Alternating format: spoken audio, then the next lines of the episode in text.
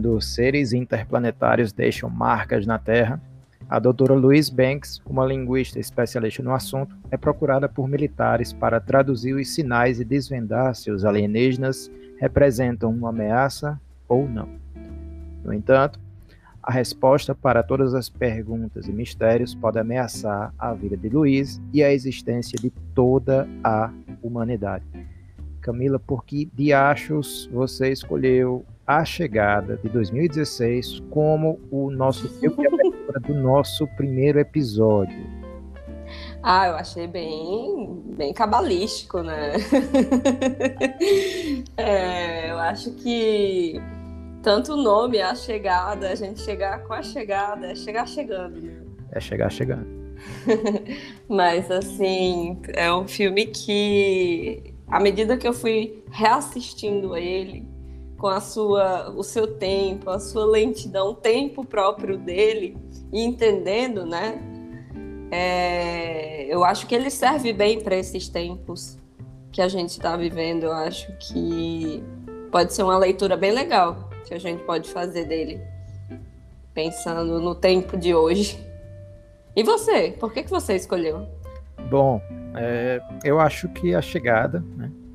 Além dele ser justamente esse filme que representa essa, coisa do chegar chegando, como você falou, ele é também esse filme que a gente pode dizer que ele é necessário aos tempos atuais. Então, e os tempos atuais eles são tão soturnos, é, sombrios e misteriosos Sim. como pode ser e como é a sinopse ou o enredo, né, de A Chegada. Então, eu acho que o filme ele traz essa verve, ele traz esse impacto de que os mistérios eles podem nos render coisas maravilhosas, né?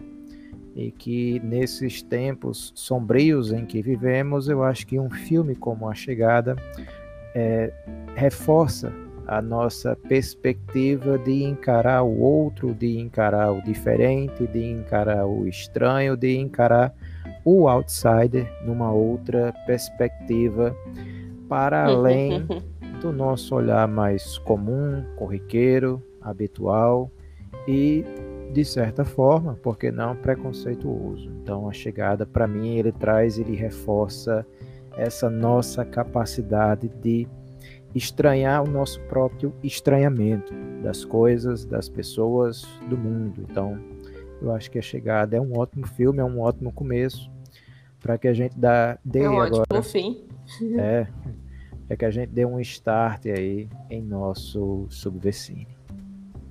Bom, a gente já tratou um pouquinho da sinopse do filme, a gente também falou um pouco agora justamente as razões e os porquês nós fomos levados a escolher esse filme.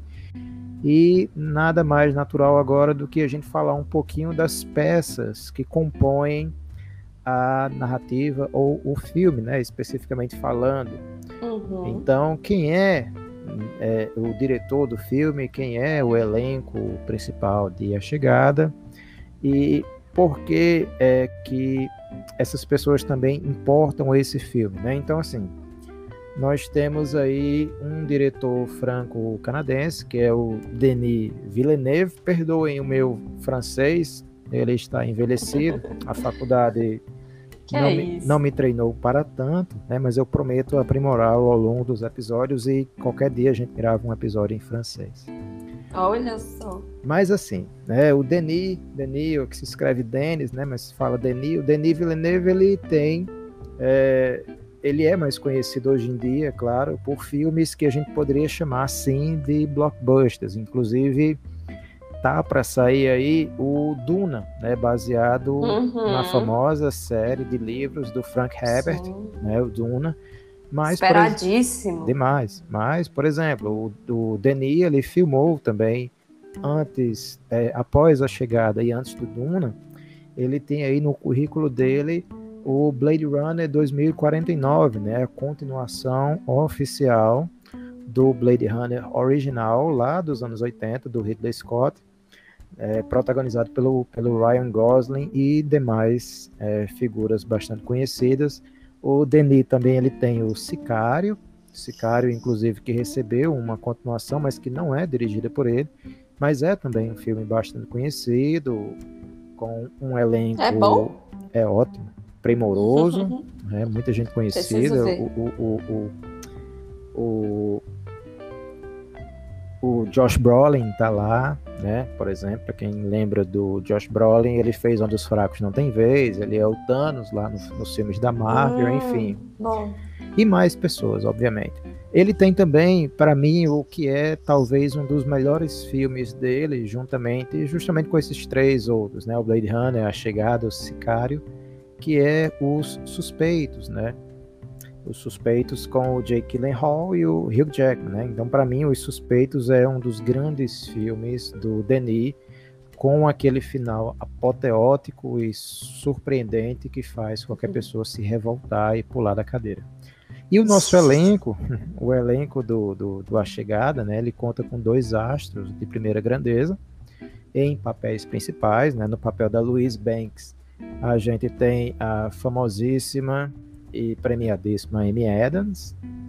Uh, ah, e, maravilhosa. Sim. E a gente tem aí também o Jeremy Renner, né? Então são dois atores de porte dois atores premiados, dois atores que fazem tanto filmes independentes, como fazem blockbusters, como fazem filmes que vão é, disputar prêmios. E largando um pouco mais atrás, já que é coadjuvante, a terceira figura mais conhecida desse filme é o Forrest Whitaker, né, no papel do Coronel Weber. Então esses seriam, né, digamos assim, o nosso trio principal, os três principais atores é, levando em consideração que o Ítaca ele é coadjuvante, não principal. Então esse é basicamente o, o, esse é o elenco e esse é o diretor, né, de A Chegada, tá, um filme. Tá esquecendo alguém muito importante. Quem eu estou esquecendo? Os heptapodes. Os heptapodes. Já pode falar dele? É, os heptapodes. Você quer introduzir os heptapodes? Os heptapodes é, é justamente quem chega, né? Ou, ou não. Né? É, o, o, o filme, como você diz, ele se propõe como uma ficção científica. Eu fui muito enganada por esse viés. Eu pensava que eu ia ver um filme de alienígena, como a gente costumeiramente vê, e esses filmes, às vezes, eu gosto, mas às vezes são um pouco cansados, porque tanto os filmes de alienígena como apocalípticos, tudo acontece nos Estados Unidos. Mas esse tem algumas diferenças, né? Chega nos Estados Unidos e chega em, em é, não só nos Estados Unidos, mas em 12 cantos, né? É, 12 cantos no total, inclusive. E esses seres que heptapodes vêm de sete pés, Fico pensando também no sete peles, porque sete, né? Eu fico me perguntando isso. Sete é um e número bom. Sete é um número muito bom. E é, mas eles parecem com umas mãos. Eles foram, eles são muito enigmáticos para mim no início, assim, o que que o que que queria, o que que esse filme se propõe. Ele não é muito claro, né? Ele, a gente vai falar do, do tempo dele tem muita coisa para se ler, meu Deus. Só para gente, só para gente encerrar aqui essa questão da, da, da, da das Diga. características técnicas, digamos assim, do filme e a gente passar então para a uhum, discussão sim. em si. Eu queria só justamente informar que a chegada ele é baseado num conto, né, um conto chamado uhum. A História da Sua Vida, que é é parte do título de um livro do autor Ted Chiang, né? O Ted, na verdade, o nome do livro é A História da Sua Vida e Outros Contos. E o conto de A Chegada, que originou, é justamente chamado A História da Sua Vida. E só pelo título do livro, a gente não consegue entender de quem é a história dessa uhum. vida, né? Mas o conto, obviamente, ao longo do seu desenrolar e o próprio filme, eles vão, eles, eles vão nos dando dicas acerca de sobre quem é essa vida que está para ser contada e desenvolvida ao longo Isso. do ponto, ao longo Quando eu falei a, a chegada é dos heptapodes, mas não é dos heptapodes, né? Pode ser de qualquer coisa. Inclusive, é também um nome em inglês, The Arrival. Né? Isso. Então, também demarca isso. A chegada de quem? Né? Também tem uma pergunta como esse conto.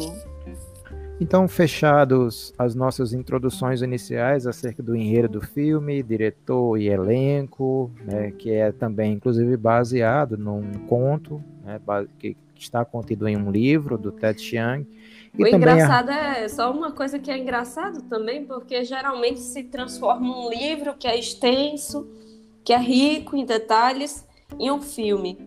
Né? Geralmente os, os diretores, roteiristas, eles se veem com essa, esse desafio. E nesse é o contrário, como você falou, é, é, um, é, um, é um conto que se transforma num filme de, de duas horas. Sim, sim, é um, é um conto. Inclusive, assim, vale destacar que A Chegada ele é um filme muito visual, né? O visual é um elemento primordial da, do, do desenrolar e do desenvolvimento da narrativa. Então, quando a gente transpõe, quando a gente traduz é, audiovisualmente, né, um texto, um conto que é especificamente literário para o cinema, é, é, muito louvável o que acontece com a chegada em conseguir traduzir audiovisualmente tudo aquilo que o conto quis passar. É né? um conto pequeno Uhum. transformado num filme de cerca de duas horas. Então, feitas essas introduções iniciais aí da parte técnica do filme, a gente pode entrar então agora na nossa discussão sobre o próprio filme. né? O subver... subler cena.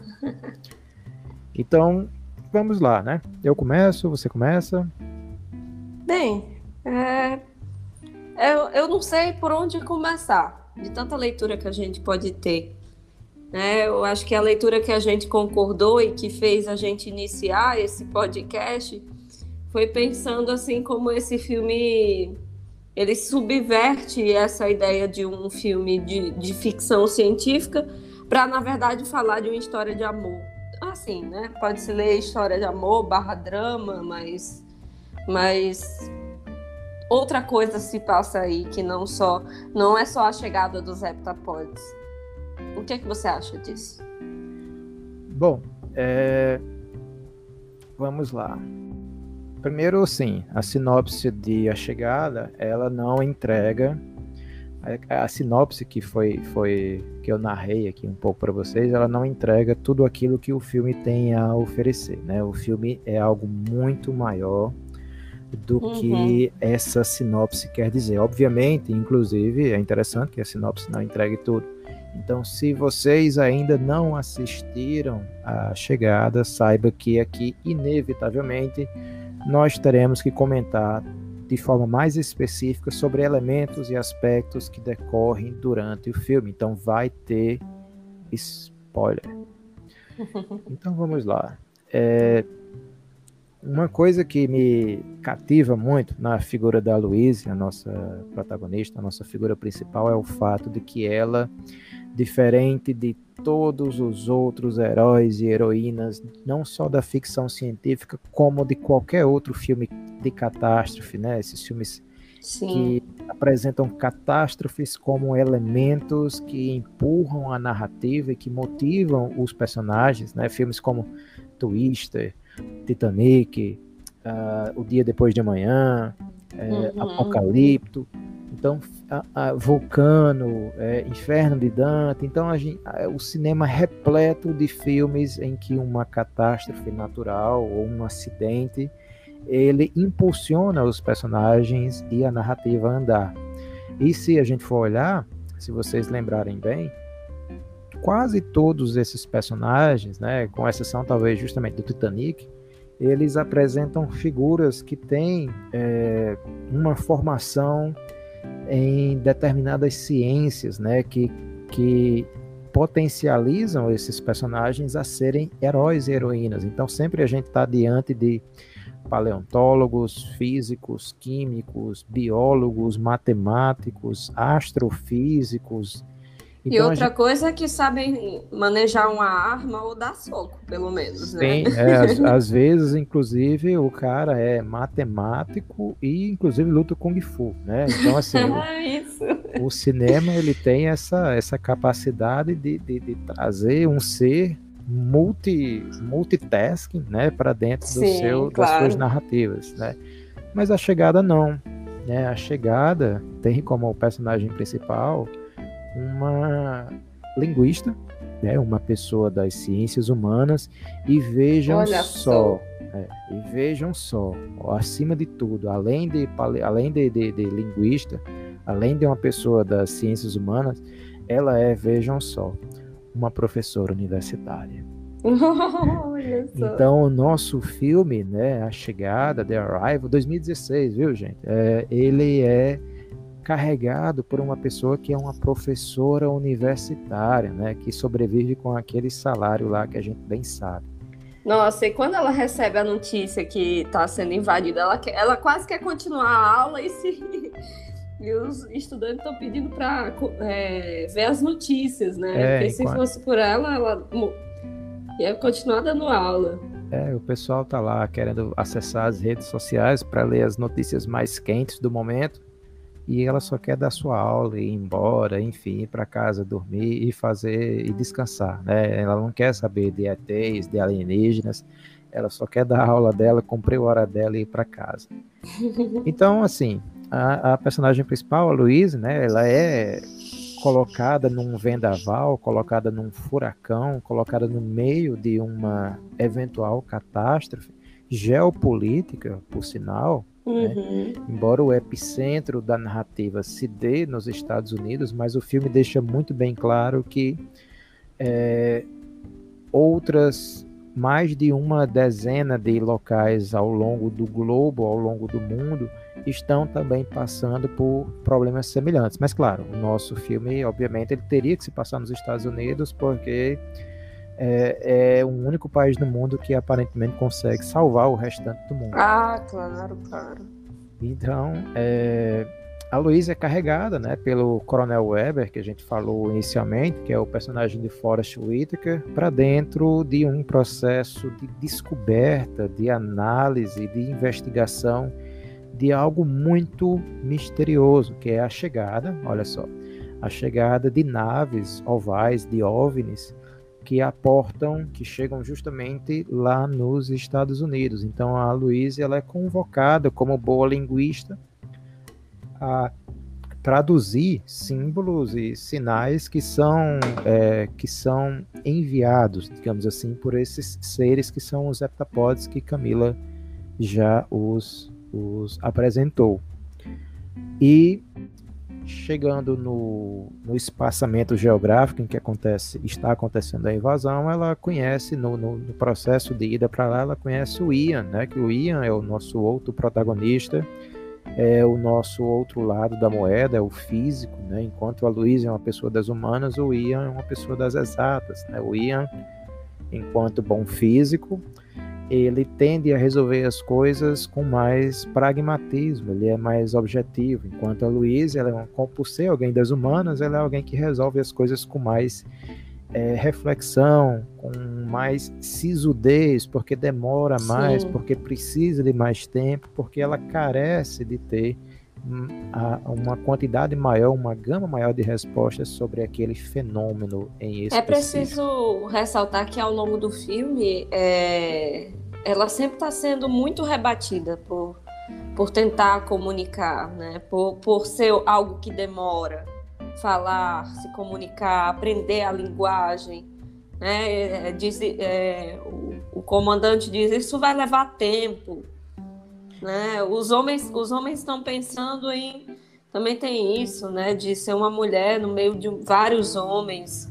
Isso isso não, não se volta muito, mas é, você percebe como ela está sozinha ali. É, é, inclusive. Além dela, dela ser uma mulher, né, dela ser uma simples professora, e aqui eu faço uma ponte é, com um outro grande clássico da história do cinema, e esse realmente é um grande clássico. A Chegada ainda não é, mas eventualmente, quem sabe, não possa vir a ser Mas, por exemplo, se a gente volta chegar a 2016, então se a gente volta mais ou menos 26 anos né, antes da Eita. chegada, ou mais precisamente 30 anos, né, a partir de hoje, a gente vai dar de cara com o silêncio dos inocentes. Né? E por que, que eu estou falando do silêncio dos inocentes Nossa. aqui, né, durante a chegada? Que viagem! É, quando, quando a gente começa a assistir o Silêncio dos Inocentes, né, com a Judd Foster, uma das primeiras cenas do filme, obviamente, é ela fazendo uma, uma corrida matinal. Depois ela vai para casa e depois ela vai lá para o quartel, né? O, se eu não me engano, é o FBI ela trabalha. Então ela vai lá para a divisão do FBI a qual ela trabalha. E quem bem lembra de como ela é recebida, né? Ela é a única mulher do recinto. Ela é pequena, né? A Judy Foster, de fato, é uma pessoa, não é tão grande, ela tem uma estatura mediana, né? Mas são colocados ao lado dela homens muito grandes, né? Homens maiores do que ela.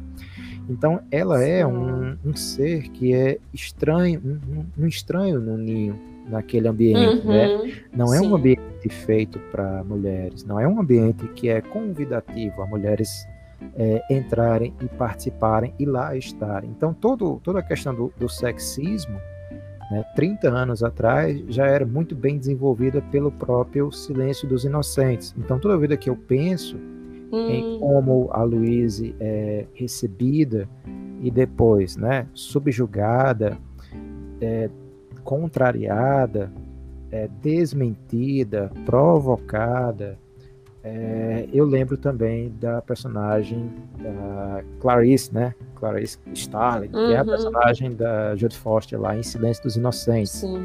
Então sim, ela. É um clássico, definitivamente é um clássico. Sim, sim.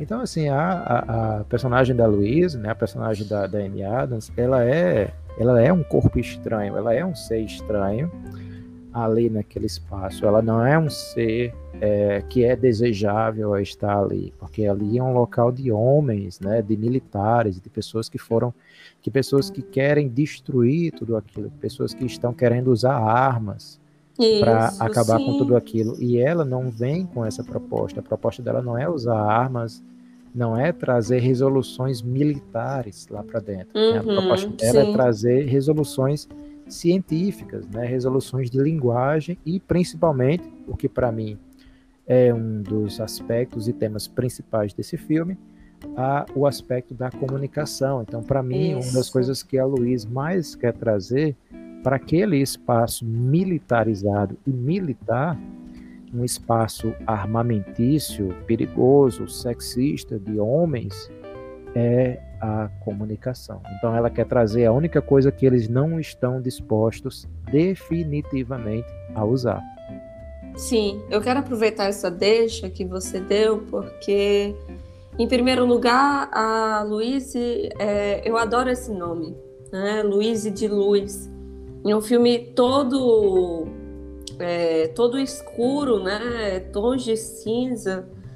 É, é um filme que dá, dá, é bem fácil você dormir, porque ele é bem escurinho já, e com o ritmo que ele tem, mas ela, ela, ela tem esse aspecto de luz e, e de levantar essa, essa questão da comunicação. E lendo sobre o filme, é, e o filme, lendo o filme, lendo sobre o filme, é, ele levanta uma teoria da linguística que diz que a vida é a vida da pessoa é determinada pela linguagem, pela língua. E isso é prato cheio para psicanalista, principalmente psicanalista lacaniano. Então, é, esse eu acabei também pensando nesse filme porque posso puxar a sardinha um pouco. Eu, eu viajo, é um prato cheio. Sim, dá para se deleitar com a questão dessa desse ressalto sobre a linguagem. E esse desentendimento que, por exemplo, tem com, sobre Ian e Louise, dele ser um pouco mais objetivo, mais exato, é, tem, tem horas do diálogo deles que é bem, é bem interessante quando ele fala assim. Nossa, eu acho interessante que você vê a linguagem como matemática, como matemático. Você vê lógica na linguagem. E não só o diálogo dele, o diálogo com o comandante, o diálogo com a filha dela, a filha dela sempre fazendo perguntas importantíssimas. De onde eu vim, onde está meu pai, é, o, que, que, é, o que, que são as pedras, é, perguntas tão elementares da constituição do ser que se misturam, né? Eu acho que um ponto que a gente não pode deixar de ler nesse, nesse filme subler a questão do tempo, né? O tempo como ele se costura nesse filme é de uma. Aí eu acho que é o, é o elemento da narrativa. Eu não sei o conto, eu não li o conto, mas é o elemento mais inovador para mim na narrativa. E como ele brinca com isso, né? Como ele é sobre isso. O, Diga. O tempo, enquanto, enquanto elemento narrativo, ele é não só, claro, um, um elemento narrativo, mas ele é também um elemento é, da linguagem é, fílmica. Por exemplo, Sim, a sim, gente, claro. A gente entende, aproveitando que você falou da filha dela, né, a Hannah, é, uhum. Então, aproveitando que você falou da Hannah, e da Hannah há muito a se falar ainda, porque a sim, Hannah. Sim, esse ela, nome, esse nome. É, a Hannah ela está ligada à questão do palíndromo, né? Eu estou entrando já em outra questão antes de falar o que eu ia falar. Mas tem a ver com o tempo. Tem, tem. Então, assim, a Hannah. É, esse palíndromo, né, em forma de criança, em forma de menina, ele é também uma referência ao próprio, ao próprio fato de que o filme ele é também dentro de si um palíndromo. É, por exemplo, o, o que filme, é um palíndromo, João? O que é um palíndromo? Inclusive existe um filme nacional chamado Palíndromos. Assistam, oh, Rodrigo Santoro, 2007, muitíssimo bom. Fazendo muito filme bom, né? Nessa é, época. Exato. Então vejam palíndromos. É, então, mas o que é o palíndromo? Né? Se a gente pegar uma palavra, vou tentar explicar da forma mais é, simples possível. Se a gente pegar uma palavra como arara, hum. e se a gente for desafiado a escrever a palavra arara ao contrário, por si só, ela já está escrita ao contrário, porque arara de trás para frente se escreve arara. Então, palíndromos são aquelas palavrinhas que ou palavras ou frases que, quando escritas, quando lidas em qualquer uma das posições, seja da na ordem natural ou seja de trás para frente, elas vão ser significar e vão ser lidas da mesma forma. Um dos palíndromos mais longos que eu conheço é hum. o famoso Socorram-me subir no ônibus em Marrocos. Quando a gente lê socorram-me subir no ônibus em Marrocos de trás para frente, significa e é escrito exatamente da mesma forma. Então, quem quiser fazer o teste aí e escrever essa frase, vai ver que ela é escrita de, da ordem natural, de trás para frente, vai ser escrita da mesmíssima forma. Então, Arara, Hana e Socorram-me subir no ônibus em Marrocos são três palíndromos. Ovo, ovo também é um outro palíndromo. Uhum. Mas por que é que a gente está falando de palíndromos aqui, né?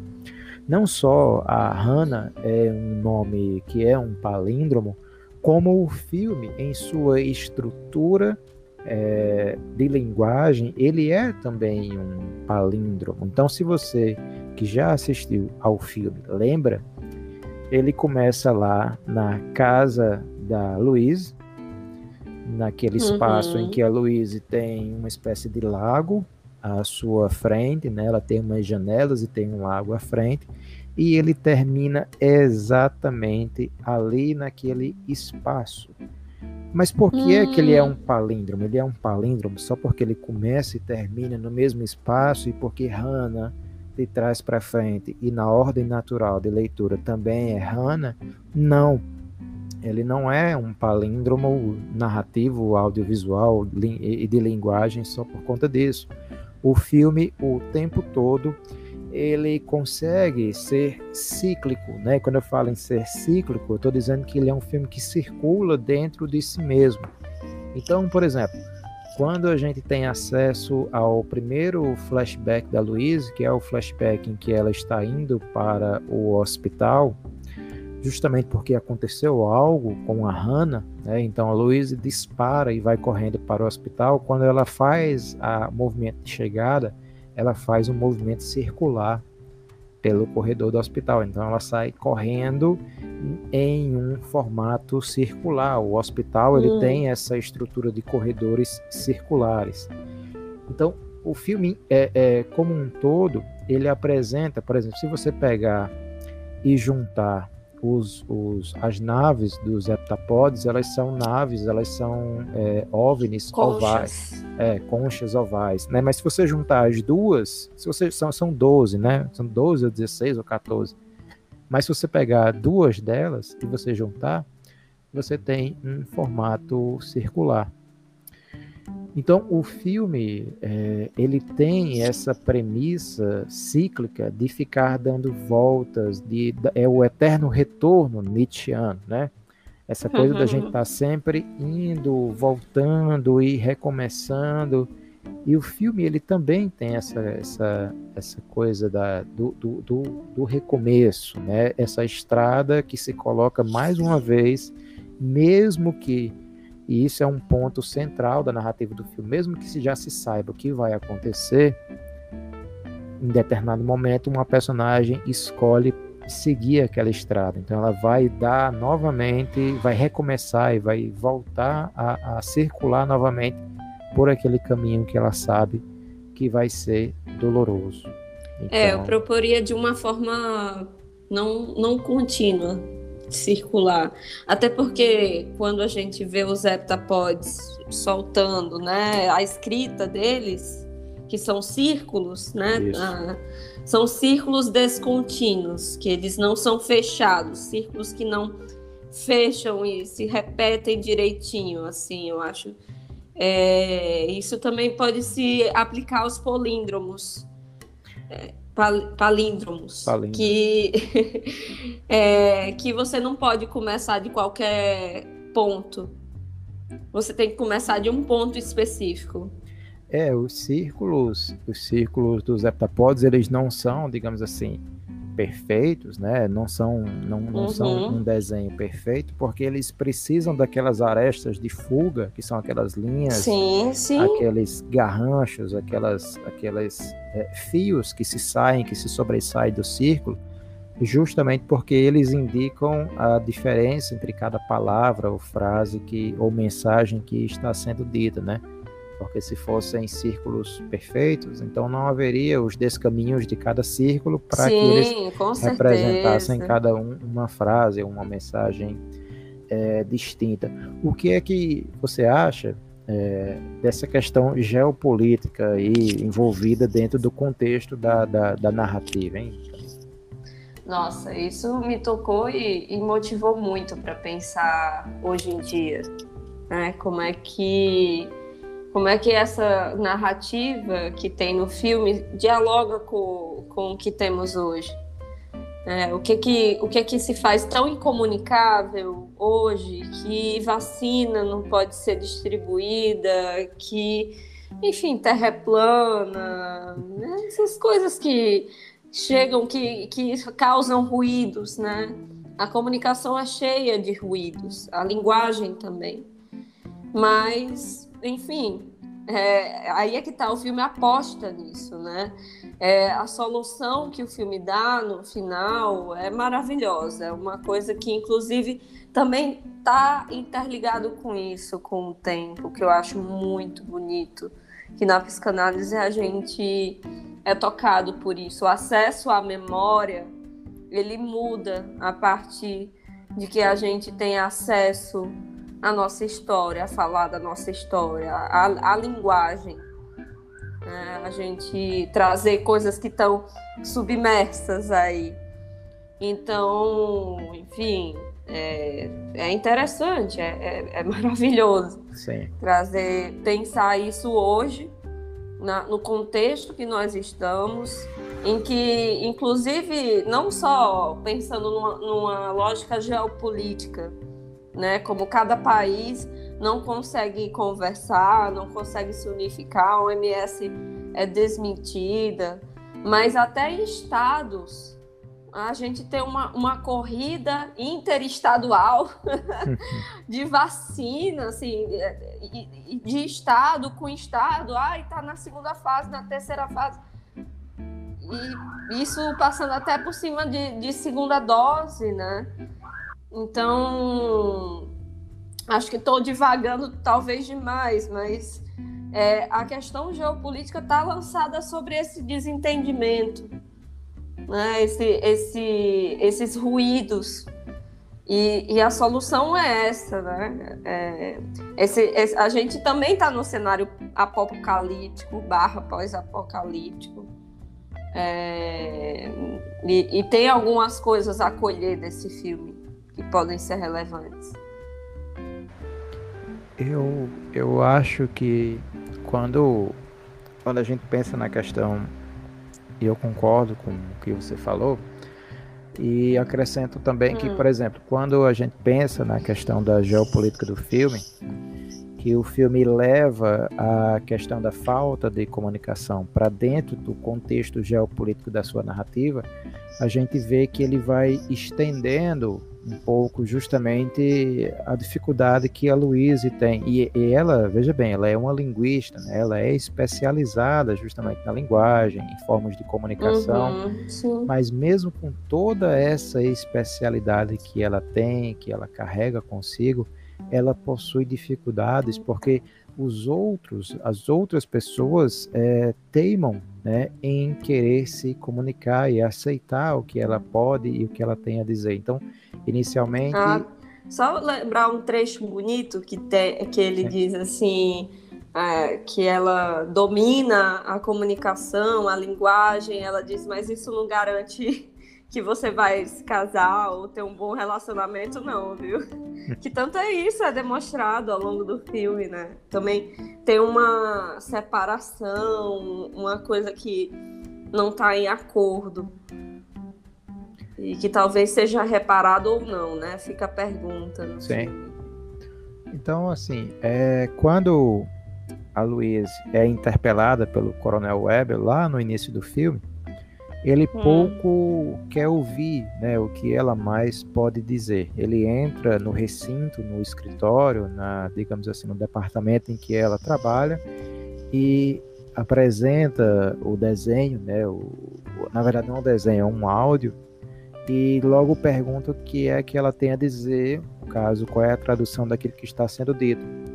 E quando ela tenta explanar mais, quando ela tenta explicar mais um pouco que não é bem assim, que não dá só para ouvir e já dizer qual seria a possível tradução, ele logo a dispensa, né? Então ela vai o tempo todo através da sua habilidade com a comunicação, com a linguagem, tentando mostrar que não é só ouvir uma frase, ouvir um áudio, ou ver um símbolo ou um signo, que imediatamente ela vai conseguir transcrever ou traduzir da melhor forma possível aquilo que se espera que ela faça. Não é algo de ligar e desligar e já sair uma tradução ou uma Sim. especificação do que se quer. Isso e... você falando me lembrou outra cena, uma cena que é, ela precisa convencer, que precisa lembrar ou conhecer a linguagem desde o início né? De, de ser palavra por palavra e ele fica revoltado. Aí ela fala o exemplo do canguru, que é uma mentira. Sim. É uma mentira. Ela, ela depois brinca assim, não, isso aqui não foi. Não aconteceu, mas foi o jeito que eu consegui de convencer. A mentira é um recurso muito importante para a linguagem. A mentira, o filme é mentiroso que o diga, né? Se a gente Sim. só dissesse a verdade, seria também catastrófico. Então, assim, ela, ela, ela, ela enfrenta inicialmente essa, esse, esse entrave com o coronel Depois ela tem umas pequenas desavenças com o próprio Ian, né, já que eles são de ciências uhum, e de áreas sim. científicas distintas. Depois ela enfrenta uma própria desconfiança do governo dos Estados Unidos, que quer celeridade na resolução daquilo que eles ainda não sabem o que é. E por fim, isso vai escalonando, né? Primeiro é com o coronel, depois é com o Ian, depois é com o governo dos Estados Unidos e ao fim, é, é, e depois ela enfrenta uma dificuldade de comunicação com os próprios heptapods, né? E por fim, uhum. é, escalona tanto, né, avança tanto que ela passa a enfrentar dificuldades de comunicação com figuras, com líderes geopolíticos em escala global. Né? Então, à medida que ela vai descobrindo, que ela vai avançando é, na sua, no seu processo de descoberta, de, de, de interpretação do que está sendo dito, é, é, do, que, do que quer dizer aquela linguagem, o que está sendo dito, ou, ou o passado pelos heptapods, ela também vai enfrentando dificuldades de comunicação que estão para além de é, é, em cada passo que ela dá. Então, a comunicação, a linguagem, para mim, são fundamentos é, e são, são bases do que o filme quer justamente trabalhar, né? A dificuldade de se ter comunicação, a dificuldade de se falar uhum, com o outro, né? Porque se a gente chama de outro só os seres humanos, a gente percebe que durante o filme todo, as únicas figuras que tentam se comunicar com ela, que respeitam a forma como ela se comunica e tentam realmente estabelecer pontos de, vamos chamar de diálogos, são justamente os, os dois heptapods, né? o Abbott e o Costello, né? que são os uhum, nomes sim, que os heptapods recebem do Ian, né? que é o Ian, que é sim. também o Ian, além de, de ser é, um físico, né, além de ser a, a pessoa mais próxima da Louise, ele é também um alívio cômico do filme, né? A maioria das piadas do filme elas vêm do Ian, né? Então o Ian uhum. ele tem essa função também de quebrar um pouco a sisudez da narrativa, justamente por ele ser o alívio cômico do filme, né? Então a gente precisa também, já que a gente está acompanhando a Louise, a gente também precisa gostar de quem está acompanhando a Luísa. Então, para isso, uhum. o filme faz do Ian o seu alívio cômico, né? E, e, e uh, os momentos do Jeremy Renner, né, o ator que interpreta o Ian, como um alívio cômico, são muito bons, né? Porque ele tanto representa um alívio cômico diretamente para si, porque, por exemplo, na primeira vez que o Luiz, que a Luiz e o Ian é, vão até a concha, né, ao OVNI, dos heptapods, a primeira cena pós descida deles é o Ian vomitando, né? Então, ele também representa um alívio cômico com os heptapods, por ele justamente chamá-los de Abbott e Costello, e representa também o alívio cômico da própria Louise, né? Então, ele tem esse papel de, de ser um alívio cômico. Ele é um, ele é um, uhum. um, um físico, mas ele é também essa figura que traz essa leveza que o e filme... essa história de amor? E essa história de amor? Pois é. Há um. Há uma história. Há um desentendimento aí. Aí é que tá, né? A, a narrativa do filme, e aí pra gente também ir fechando alguns pontos. A narrativa do filme, ela começa já com algumas coisas, como você falou, da cena do hospital, né? Do, do, do, lago, da criança. Uma tragédia. A criança vai. Isso, tragédia. A tragédia sempre está anunciada é. ao longo do filme, né? Tá a ponto de ocorrer, né? É... E essa criança que faz perguntas, que eu acho que eu acho lindas as perguntas que essa criança faz todas são, são falas de, de se, se grifar.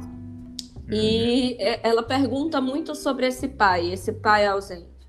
E aí a gente começa a entender, porque na primeira vez assistindo eu entendia que era cenas do passado. Né? O filme dá a entender isso, ele faz esse trick, essa brincadeira com quem está assistindo, e depois você vai descobrir que eles começam, não só a Louise, como o Ian, ele começa também, ele pergunta a ela: "Você tá vendo coisas do futuro, alguma coisa assim?" Ele pergunta, ele já começa a sacar, mas a gente tem acesso ao que é da luz, né? É, e aí as leituras que a gente pode se fazer sobre esse filme, né? Esse filme tem uma leitura muito bonita sobre a linguagem, a geopolítica, tem essa questão sobre o amor, mas aí é que tá, esse amor sobre quem, né? Esse amor que também pode ser com o Ian, eles, eles se conhecendo no meio dessa. E, e tem uma hora muito enigmática que eu achei que é, é, é pareceu ser meio uma, um ponto de, de divisor de águas. Quando ele começa, eles estão tomando um tempo, tomando ar, só eles dois, e ele diz: Você acha que isso é só? É, é, essa história toda é só sobre nós dois? Eu achei isso de uma metalinguagem tão bonito, é como se eles parassem um pouco o filme, e é bem na metade do filme. Eu, eu lembro que eu estava assistindo, se eu não me engano, é bem na metade do filme. E ele, ele pergunta: Você acha que isso é só sobre nós dois? Tem umas perguntas maravilhosas nesse filme. Só que aí é que tá. Pode nem ser sobre, só sobre eles dois. E aí a gente fica se perguntando se é passado ou se é futuro. O que que fez eles dois se separarem? Que parece que também é sobre essa pergunta. Eles se separam? Eles vão ficar e se separam? E aí também tem essa filha que tá doente, que morre, que uma hora é nova, tá perguntando coisas sobre a vida. Então, o, começa a se montar na narrativa, a gente vai acompanhando o que que seria o motivo dessa separação, o que que foi a escolha de um e de outro. O que é que você acha disso, Jonas? Bom, é, a gente tem obviamente, agora já entrando com mais profundidade e tentando também fazer algo mais rápido sobre o desfecho do filme. Sim. A gente tem, na verdade, a gente acompanha, na verdade, os, o que a gente chamaria de flashbacks, né? E aí onde o filme nos trai, né? é, o filme nos engana, né? Isso, mas isso faz uhum, parte da magia sim. do cinema.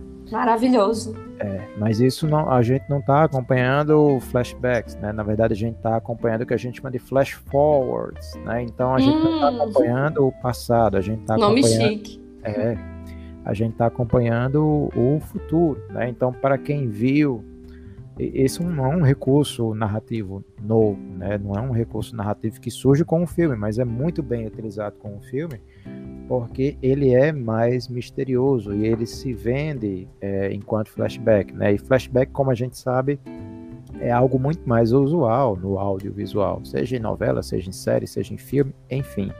A, o próprio, a própria série Lost, né? Lost contava, quem lembra de Lost, né? 2004 até 2010 é, quem lembra de Lost, lembra que Lost ficou muito famoso pelo uso dos flashbacks, né? E em determinada temporada eles começam a fazer flash forwards também, né? Até que a gente uhum. entenda que aquilo é o futuro, a gente pensa que é o passado, né? Então a série nos surpreende. E assim, na em A Chegada, né? A gente é enganado porque a gente vê a figura dessa filha, a gente vê todo o avanço de uma condição médica uma condição de saúde avançando sobre o organismo, sobre o corpo daquela criança. A gente vai vendo aquela vida aos poucos sendo ceifada, até que a gente descobre que aquela criança se foi, né? Aquela criança vem a falecer. E o filme faz o tempo todo a gente achar que de fato aquela, aquilo ali é uma história passada, aquilo ali foi um fato que já ocorreu na vida da Luísa, né? Então a Luísa é só porque ela perdeu a filha, né? Ela até tem contato uhum. com a mãe, né? Então ela chega a conversar com a mãe no início do filme por telefone, mas e aquela casa dela, né? Uma casa ligeiramente grande, de frente para um lago, né? Uma casa que tem um tom mais mais sóbrio, mais uhum. reflexivo, né? Mas também um pouco triste. Porque a gente é levado a crer que a Luísa de fato foi uma mãe, né? Não era mais uma mãe, ela foi uma mãe que perdeu uma filha. Eu não estou dizendo que quem perde uma filha deixa de ser mãe, mas eu estou falando no sentido mais presencial, né, e de ausência. Então ela foi uma mãe que perdeu uma filha e ao longo do desenrolar da narrativa, na verdade, a gente vai descobrindo, e principalmente com o final, porque tudo, na verdade, é, toda essa questão da linguagem, da tradução do que os heptapods queriam, é, a ferramenta que eles chamam, né? Que a princípio é entendido como se fosse uma arma, e na verdade era uma ferramenta, era para que a Louise conseguisse sanar os problemas geopolíticos que foram construídos durante o desenrolar da chegada dos heptapods. Então, a grande missão dos heptapods é fazer com que a Luísa tenha acesso a essa ferramenta, né, que é uma ferramenta uhum, extemporânea, digamos assim, ela é uma ferramenta fora do seu tempo, que permite com que a Luísa ela tenha acesso a outros tempos, né, não, não na verdade outros espaços, mas que ela tenha acesso a outros tempos para que ela consiga, a partir do acesso a outros tempos, trazer soluções para o tempo presente. Então, nisso, a Luísa, na verdade, à medida que ela vai conquistando essa ferramenta, ela vai tendo acesso, na verdade, ao futuro dela. E nesse futuro, uhum. é nesse futuro aí que a Hannah, né, o, a, a, o palíndromo em forma de criança, a Hannah existe.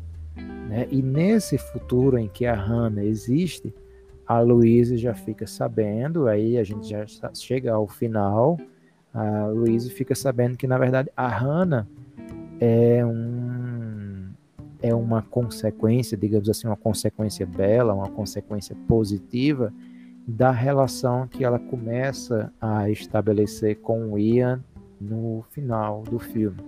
Então, uhum. Então, o Ian é, mais do que tudo, ele é o pai é, da Hannah. Né? Ele foi um marido ou um namorado, né? um noivo, o que quer que seja, mas ele foi uma figura é, amorosa, afetiva para Louise e para Hannah. Né? Então o Ian era o pai da Hannah e a Louise era sua mãe. Então aquelas cenas que a gente acompanhava da Hannah curiosa, descobrindo algumas coisas da vida e do universo, na verdade a gente já estava vendo o futuro do, da relação da Louise com a Hannah e a gente acompanha todo o processo, o tempo todo, durante o presente do filme, a gente está acompanhando o processo de debilitação da sua filha. Então, a ferramenta que os heptapods queriam dar para que a Louise salvasse essa, esse clima geopolítico instável que se apresenta a partir da chegada dos heptapods mas que obviamente já existia, porque no mundo existem conflitos geopolíticos independentes de, de, de é, figuras extemporâneas ou de outros espaços, de outros mundos, obviamente. Então, a gente está vendo o futuro, a gente está vendo, a gente não está vendo o passado, a gente está vendo o futuro, o futuro da Louise e, e da Hannah e do Ian. Então, uhum. o filme também nos dá acesso a essa intimidade dessas três pessoas que em algum tempo, quando o Ian né, descobre que a Louise, quando a Louise conta que ela já sabia o que, é que ia acontecer com a Hannah, o filme deixa claro que o Ian abandona né, as duas. Uhum, porque sim, ele sim. não aguenta o peso de saber que a sua filha irá vir a óbito. Então a gente começa a acompanhar, uhum, tá acompanhando isso. o futuro de três pessoas, que depois, na verdade, a gente começa a descobrir que são duas pessoas, porque o Ian vai embora, e ao fim a gente descobre que a gente acompanha o desenrolar, né, o pós-óbito na vida da Louise, o que causou aquele óbito, né? Então, e o filme, inclusive visualmente, ele traduz muito isso, e com, e com isso eu encerro minhas minhas participações, minhas falas sobre a chegada só para destacar que é, o filme ele traduz visualmente muito bem essa questão da, da do, do, do, luto e também da, de certa felicidade, de certa alegria, quando, por exemplo, as cenas em que a Louise né, está com a Hannah ensinando algumas coisas, inclusive é, indicando que o nome dela é um palíndromo e uhum. falando sobre daquele jogo, né? Que a Louise fala para Hannah daquele jogo, o jogo de soma zero, né? Que ela fala. Todas sim, as cenas, sim, sim. Lindo, cenas, lindo. Assim, todas as cenas em que a Louise está com a Hannah, né? Num clima mais ameno, num clima amistoso, num clima feliz e, e alegre, elas são cenas que elas têm uma elas têm cores mais quentes, né? São mais amarelas, são mais alaranjadas. E ao mesmo tempo, quando no lugar da cama da casa, no, lugar do, da cama da casa, a Hannah está na cama do hospital, a gente tem cenas é, mais frias, né, mais azuladas, mais cinzentas. Então o filme faz, traduz visualmente muito bem esse clima, hora de alegria, hora de, de, de grande alegria, hora de tristeza profunda por conta do óbito. Né? Então, se a gente parar para ver, uma hora Luiz está tá, tá na cama em um momento muito alegre com a Hannah, com a luz muito amarelada, alaranjada, e em um outro momento a Luiz está com a Hannah também na cama, só que em um momento de muita tristeza e luto, que é justamente quando a Hannah vem a óbito. Então a fotografia ela traduz visualmente também esses sentimentos, né? Então para mim a Chegada é um filme muito bonito, né? Um, é um drama, né? Voltando agora fazendo a coisa cíclica, né? Já fazendo essa ponte com a própria narrativa do filme. Então reforço, né? Que o filme em si ele é muito bonito porque ele se veste de uma ficção científica e na verdade ele pode ser considerado muito bem um drama romântico, né? Um romance que se veste de ficção científica e que a ficção científica é pano de fundo para o desenrolar e o desenvolver Sim. de um romance entre o Ian e a Louise. Perfeito. Eu só quero acrescentar que é muito interessante essa, essa coisa sobre a, a, decisão, né? A decisão de ter ou não a Hannah, que é o que parece que separa os dois. Que é, é, é, é muito dizendo do, do lugar dos personagens, né? O lugar mais afetivo, mais humano e o lugar mais exato, mais lógico do Ian, né? E, e da Louise. É... Não ter a Hannah abortar essa missão, um aborto, né, ter ou não, e é, tem uma hora que a Louise responde assim: você é indestrutível. Né? Assim, não importa a existência frágil que seja, é, é, na, na vivência, nas relações humanas, há um laço muito forte aí. Né? A pessoa pode ser muito, é, há uma aposta aí no, na escolha de querer ou não a vida, né? Mesmo que ela passe rapidamente. Tem, tem também dessa reflexão, né? Como você diz, é, é um drama, um romance, drama e, e de muita força, de muita de, de muita diversidade de leituras e só queria finalizar também com essa coisa da intimidade dos três. Você falou esse, esse nome intimidade e é interessante que entra a intimidade de uma quarta pessoa, de, uma, de algo muito íntimo lá do âmago dele, que é a história do presidente chinês. Sim. Que ele é, é, é como se resolve também aí um, um conflito, né, de que a China está pronta para atacar, né, cansou de esperar isso que não tem resolução é, dos heptapods, que eles invadindo o lugar, que não se entende a, a linguagem e o convencimento não é descobrir o, o código da linguagem a tempo, que inclusive o código da linguagem são furos, né? O Ian descobre pela lógica de que na verdade são furos. Isso aí é outro prato cheio para psicanalista também. é, mas e, e, também faço essa, essa ressalva do segredo muito íntimo que a Luíse contou do chinês que é, do presidente da China que é, fez ele mudar de ideia e que salvou o mundo. Aí sim, né, como nos bons filmes Ou cansar dos filmes estadunidenses, uhum. lá vai ganhar de novo, né? É, vencer de novo. Mas é, é, por, é por uma via muito íntima, né? Por um âmago é, da pessoa. Eu achei isso muito bonito, muito tocante. É, a, a, a, a, forma subversiva que esse filme dá no final, né? De, de resoluções, de não entregar né, é, escritinho o que, o que tem ali. Enfim, riquíssimo, riquíssimo. Uma obra aí para. A gente já está aqui passando tempo demais do que a gente planejou para conversar, mas porque esse filme dá para muita conversa mesmo, dá para muita leitura, né? Dá. E que chegada! Que chegada! Chegamos! Chegar chegando com a chegada é muito bom. Isso, isso. Só para trazer um, um, adendo final aí, para quem gosta de curiosidades, né, o filme ele foi indicado aos seguintes Oscar. Eu digo Oscar porque Oscars não existe, não há plural de Oscar. Então, se ganhou um Oscar, é um Oscar. Se ganhou 10 Oscar, é 10 Oscar. Não é 10 Oscars. Infelizmente, não ajuda muito, né? Parece feio, parece errado. mas a gente não pluraliza a palavra Oscar. É feio. É, a gente, o filme, A Chegada, ele concorreu a melhor filme, melhor direção, melhor roteiro adaptado, né? Porque é o livro lá do Ted Chiang, é um sim, conto sim. do livro de contos que a gente falou.